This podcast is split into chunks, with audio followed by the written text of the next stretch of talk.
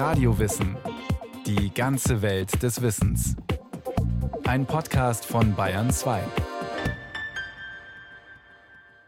Hier ist Radio Wissen. Simone de Beauvoir kennen die meisten als Feministin.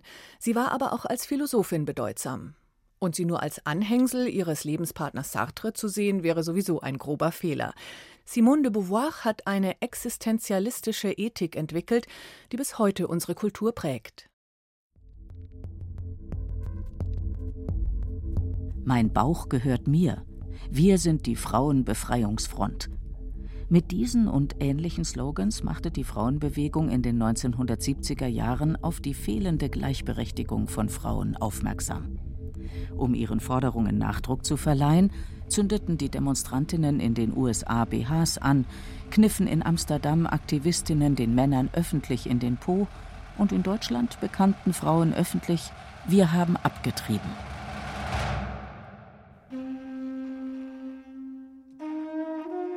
Eine Ikone der damaligen Zeit, die französische Schriftstellerin Simone de Beauvoir. Sie galt den demonstrierenden Frauen als Vorbild für Emanzipation und Selbstbestimmung, als Rollenmodell für die freie Liebe gegen das traditionelle Frauenleben mit Heim, Herd und Kindern. Auch wenn Simone de Beauvoir sich bis dahin selbst nie so bezeichnet hat, erklärt die Philosophin Professor Cornelia Klinger. Sie lehrt an der Universität Tübingen. Wenn ich ein berühmtes Zitat von ihr abwandeln darf, man wird nicht als Frau geboren, sondern man wird dazu gemacht. Das kann man für sie als Feministin sagen. Sie wurde nicht als Feministin geboren, sondern sie ist dazu geworden. Und das hat sie dann aber eben in den 70er, 80er Jahren, wo sie ja auch von der Frauenbewegung sehr gefeiert wurde und sozusagen zum Star wurde, das hat sie dann auch anerkannt, ja, ich möchte fast sagen, zelebriert. Ende der 60er, Anfang der 70er Jahre kann Simone de Beauvoir bereits auf eine imponierende Karriere als Literatin und Publizistin zurückblicken. Nicht nur in Frankreich gilt sie als intellektuelle Autorität, auch in anderen Ländern ist sie eine begehrte Gesprächspartnerin. Die Emanzipation der Frauen steht dabei lange nicht auf ihrer Agenda. Im Vordergrund steht für sie als Linksintellektuelle in der Tradition von Marx und Engels vielmehr die Klassenfrage. Eine Befreiungsbewegung nach sozialistischem Vorbild ist ihr politisches Ziel, in deren Folge sich auch die Rolle der Frauen zum Besseren verändern werde. Als diese Veränderungen in der Nachkriegszeit aber nicht eintreten und sich auch die Lage der Frauen kaum verbessert, ändert Simone de Beauvoir ihre Meinung und bekennt öffentlich, ich bin Feministin. Rund 60 Jahre vorher, genauer am 9. Januar 1908, wird Simone de Beauvoir in Paris geboren. Sie wächst in einer bürgerlichen, konservativ-katholischen Familie auf mit einer jüngeren Schwester. Erzogen wird sie so, wie es sich für eine Tochter aus gutem Hause schickt, beschreibt sie in ihren Memoiren.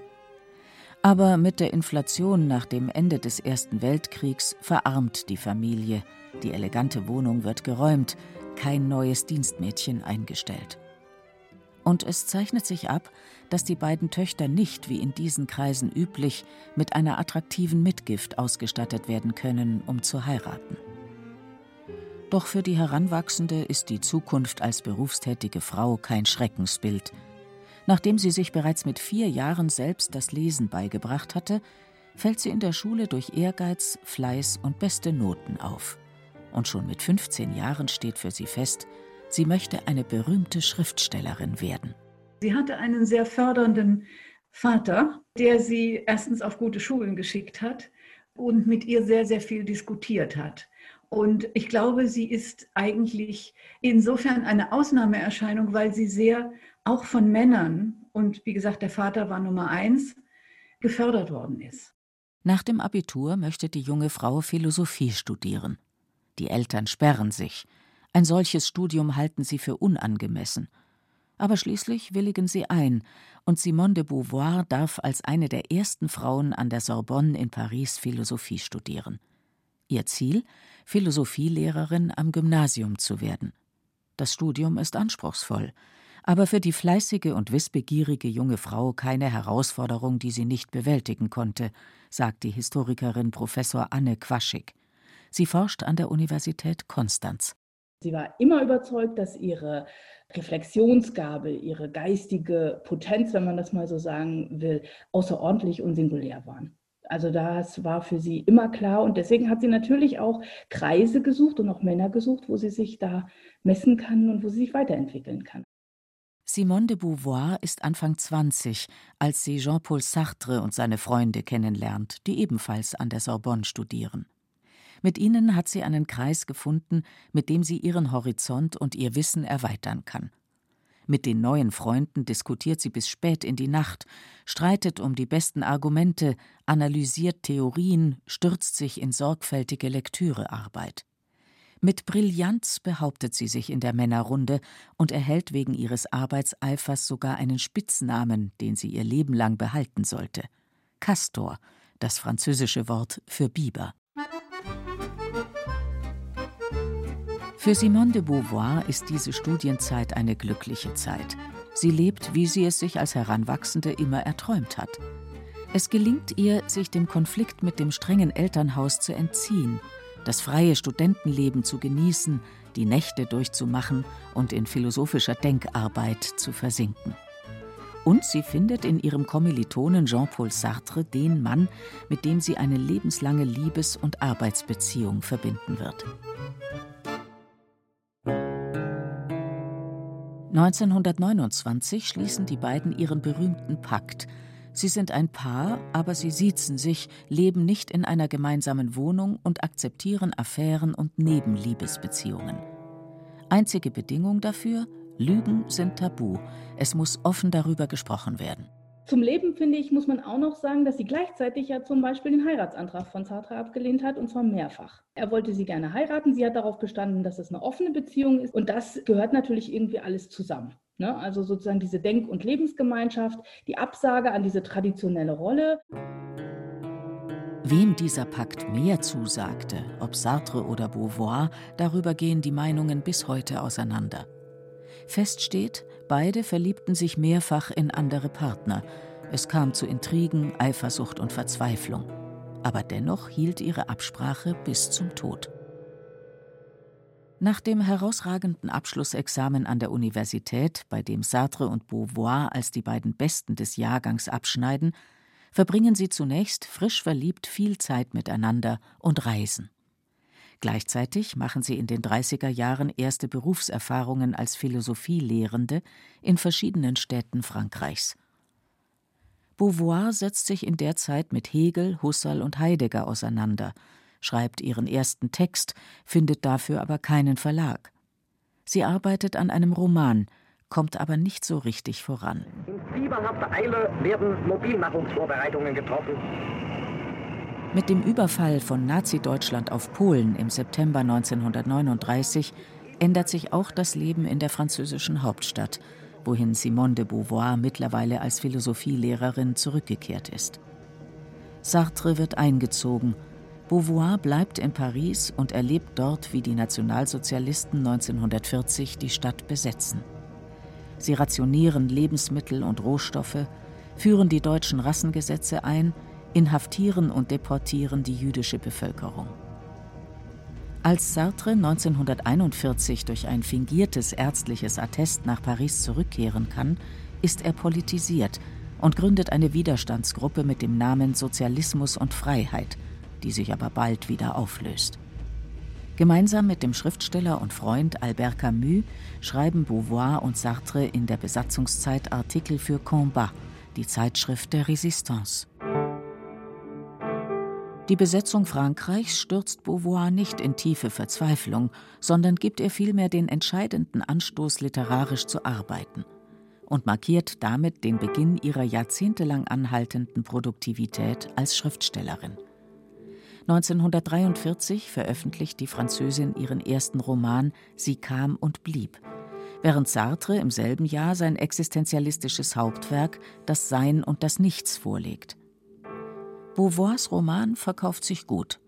Beflügelt vom Erfolg beginnt sie sofort mit dem nächsten Roman, Das Blut der anderen, mit dem sie ihre Erfahrungen während der Okkupation von Paris verarbeitet. Simone de Beauvoir ist Mitte 30 und hat erreicht, was sie ersehnt hat: Schriftstellerin zu sein, für die das Schreiben notwendig zum Leben dazugehört.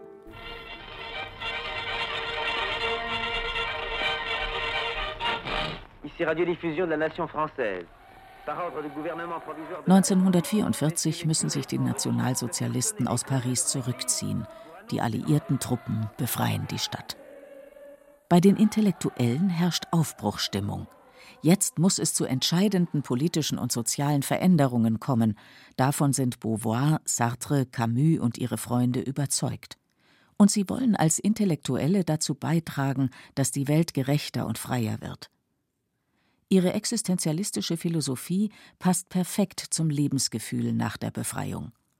Simone de Beauvoir und Sartre avancieren in den 40er und 50er Jahren zum Mittelpunkt der intellektuellen Szene Frankreichs.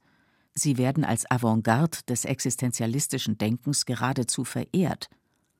Privat wie auch theoretisch eilt ihnen der Mythos des perfekten Paares voraus, frei und gleichberechtigt in der Liebe und im Denken. Der Existenzialismus, der in Frankreich zu der Zeit unangefochten modern ist und den Sartre und Beauvoir repräsentieren, ist von Sartre in seinem Hauptwerk Das Sein und das Nichts formuliert worden. Danach steht die Existenz im Mittelpunkt des Menschseins.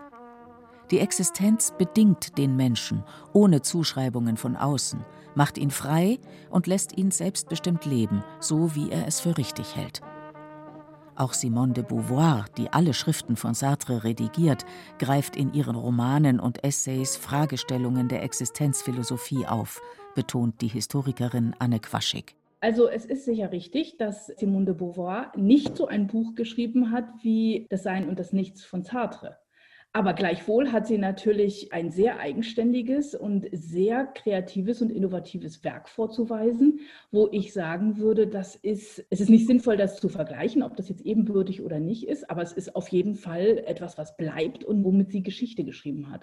Simone de Beauvoir hat kein traditionelles philosophisch-theoretisches Werk hinterlassen, sondern viele kleinere philosophische Essays, Romane, Tagebücher und Memoiren – in denen sie Aspekte der existenzialistischen Philosophie bearbeitet, betont auch Philosophieprofessorin Cornelia Klinger. Es ist lange bestritten worden, dass Simone de Beauvoir unabhängig von Sartre eine eigenständige Philosophin gewesen sei. Aber in der Zwischenzeit ist eindeutig festgestellt worden, dass sie sehr viel andere Einflüsse verarbeitet hat als nur den von Sartre und dass auch umgekehrt es war keine Einbahnstraße, sondern beide haben miteinander ein tatsächlich lebenslanges Gespräch geführt. Ich glaube von 1929 bis zu Sartres Tod 1980. Sartre und Beauvoir bilden nicht nur eine Lebensgemeinschaft, sondern auch eine intellektuelle Arbeitsgemeinschaft. Sie redigieren gegenseitig ihre Schriften, kritisieren ihre Ideen, ergänzen, verbessern und verwerfen Ansichten und Argumentationen. In allen Publikationen sind deshalb auch immer die Gedanken des jeweils anderen enthalten. Aber seit Sartre 1943 das Sein und das Nichts veröffentlicht hat, gilt er vielen als der intellektuelle Kopf in diesem Gespann. Simone de Beauvoir wird lange die Rolle seiner Schülerin, seines Sprachrohrs oder intellektuellen Anhängsels zugeschrieben. Aber das nicht nur, weil sie selbst kein philosophisch-theoretisches Hauptwerk veröffentlicht hat, sondern auch, weil sie selbst an dieser Zuschreibung mitgearbeitet hat, erklärt Dr. Catherine Newmark, Philosophin und Journalistin. Dann gibt es natürlich aber das etwas irritierendere Faktum, dass Beauvoir selbst auch relativ lange und auch ziemlich anhaltend, eigentlich bis zum Schluss, ihr Licht ein bisschen unter den Scheffel gestellt hat, vor allem wenn es um diese Frage ging des eigenständigen Denkens oder der Philosophie. Also sie hat auch in Selbstbeschreibungen, auch zum Beispiel in späten Interviews, hat sie immer wieder betont, dass es eben diese Arbeitsteilung gab zwischen ihr und Sartre, dass sie die Literatin war, die keine eigenen originalen Gedanken hatte und Sartre der Philosoph, der sozusagen ein System kreiert hat. Aber wie viele Philosophen haben in den letzten 2000 Jahren tatsächlich ein eigenständiges theoretisches System entwickelt? fragt Catherine Newmark. Sie ist davon überzeugt, dass es Philosophie historisch falsch ist, Sartre zum Hauptdenker und Philosophen zu erklären und Simone de Beauvoir auf die Rolle der schriftstellerischen Zuträgerin zu reduzieren. selbst wenn Beauvoir dieses Verständnis nahezulegen scheint in Beauvoirs frühen Texten, wo sie eben tatsächlich auch philosophische Essays schreibt in den 40er Jahren, taucht das schon ganz früh auf, diese Entwicklung einer existenzialistischen Ethik. Und man muss sagen, dass wenn man das philosophiehistorisch anschaut, dann ist es Beauvoir, die die ethische Seite des Existenzialismus entwickelt und nicht Sartre. Denn in Beauvoirs Texten geht es immer um die Frage, was die Freiheit des Einzelnen für die Freiheit der anderen bedeutet. Sie erweitert Sartres Blickwinkel grundlegend, der ausschließlich das einzelne Individuum zum Ausgangspunkt seiner Theorie macht. Simone de Beauvoir stellt die Fragen nach einem gelingenden und ethisch richtigen Zusammenleben. Sichtbar wird das beispielsweise am Freiheitsbegriff. Also bei Sartre gibt es dieses berühmte Beispiel, dass der Mensch frei geboren ist und die Freiheit ist sozusagen dieses Grundcharakteristikum, um die kommt man nicht herum. Das heißt, es ist auch ganz viel Verantwortung darin angelegt. Und das Beispiel, wo das so in Extremis vorgeführt wird, ist, der Gefangene ist genauso frei wie jemand, der nicht in einem Gefängnis ist oder ein König. Also es ist ganz egal, wer oder was oder wo man ist.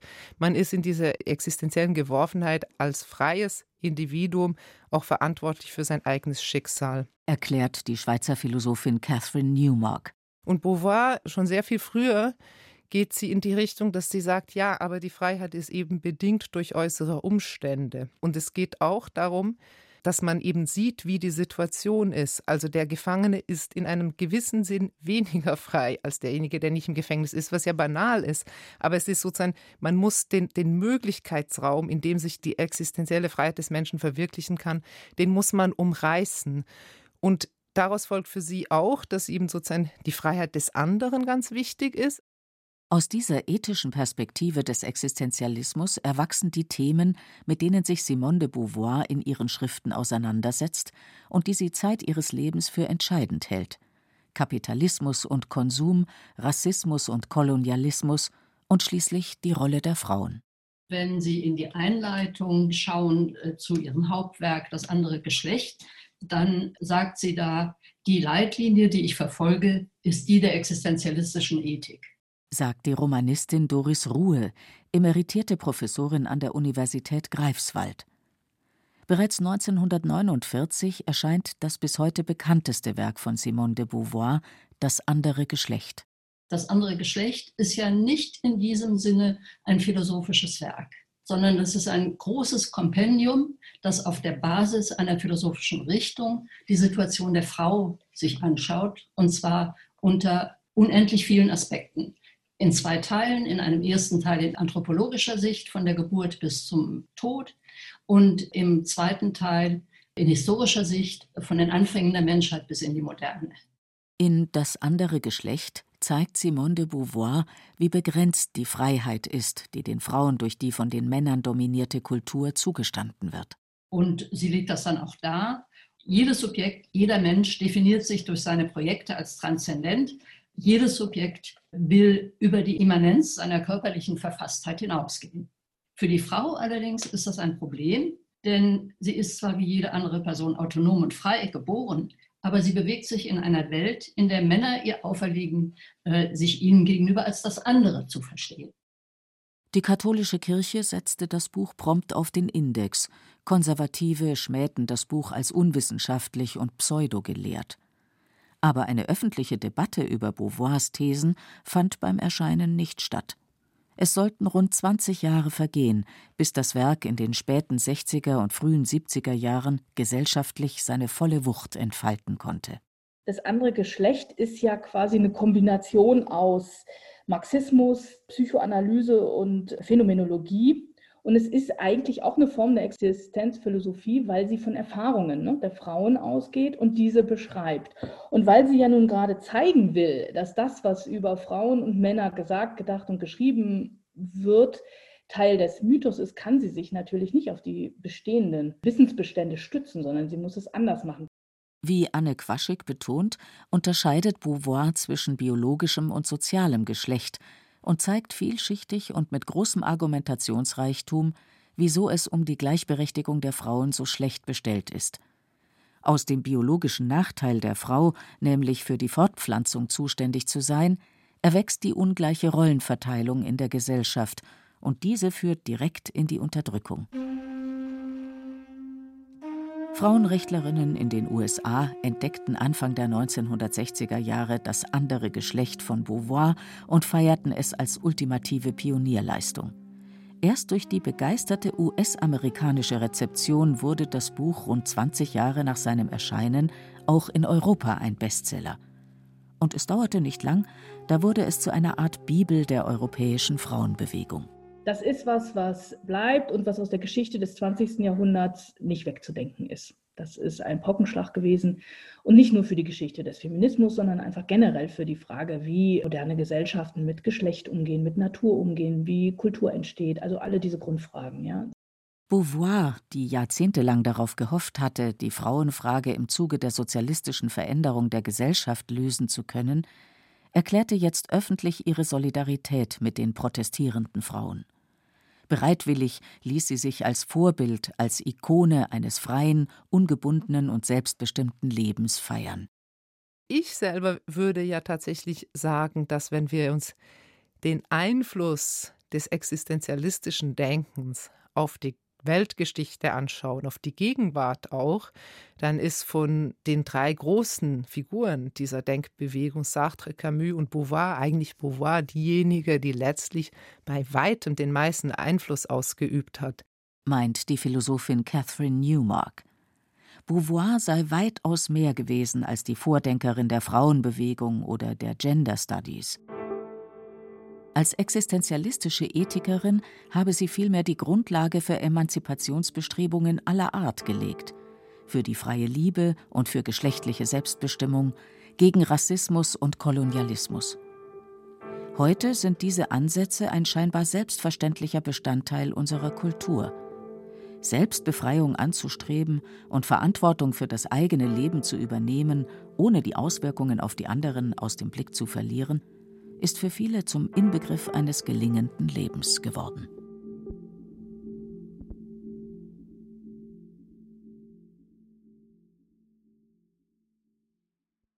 Das war Radio Wissen, ein Podcast von Bayern 2. Autorin dieser Folge Daniela Remus. Regie führte Irene Schuck. Es sprach Beate Himmelstoß. Technik Peter Preuß. Redaktion Bernhard Kastner. Wenn Sie keine Folge mehr verpassen wollen, abonnieren Sie Radio Wissen unter bayern2.de/radiowissen.